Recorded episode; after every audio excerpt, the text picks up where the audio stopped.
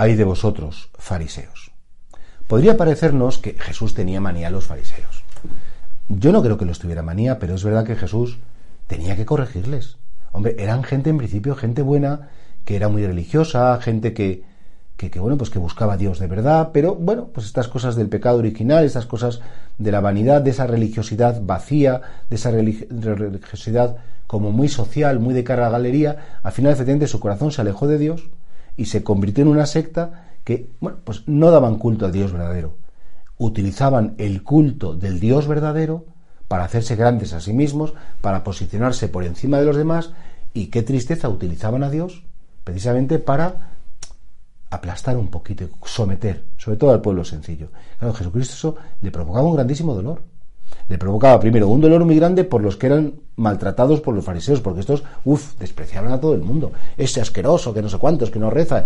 Eh, se creían que por ser ellos practicantes y ser muy así, que eran el colmo de lo más.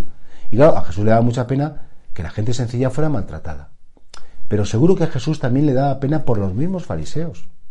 Porque seguro que era gente, bueno, pues que tenía un corazón precioso que se había estropeado, que se había alejado de Dios. Eso, yo creo que los fariseos están puestos ahí y que Dios permite que salgan tantas veces en el Evangelio porque las personas que somos muy practicantes, especialmente los curas, y tiro piedras contra mi propio tejado, pero especialmente los curas, pues que tenemos que ser muy cuidadosos, que podemos al final estar tan centrados en las cosas de Dios que nos olvidemos del Dios de las cosas que estemos tan, tan metidos en el culto, la misa, la procesión, la oración, el voluntariado, los movimientos de la parroquia, los grupos, tal, que al final sí estamos como tan metidos en eso, que estamos sí, muy metidos en las cosas religiosas, pero no sé si nuestra religiosidad es auténtica y es desde el centro del corazón.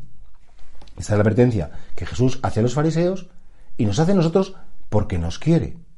Y por tanto, todos llevamos un pequeño fariseo dentro.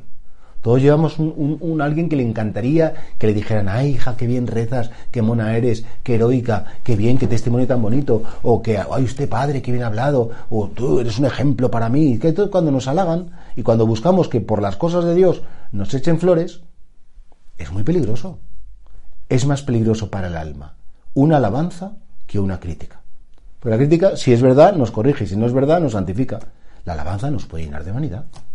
Y por eso los fariseos buscaban el aplauso, los primeros puestos, vivían de, la alabanza, utilizaban a Dios, utilizaban la gloria de Dios para su propia gloria.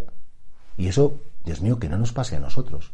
Y por eso, Dios mío, aniquila ese pequeño fariseo o farisea que llevo dentro, para que mi vida solamente sea, pues eso, para tu gloria y para el bien de los demás.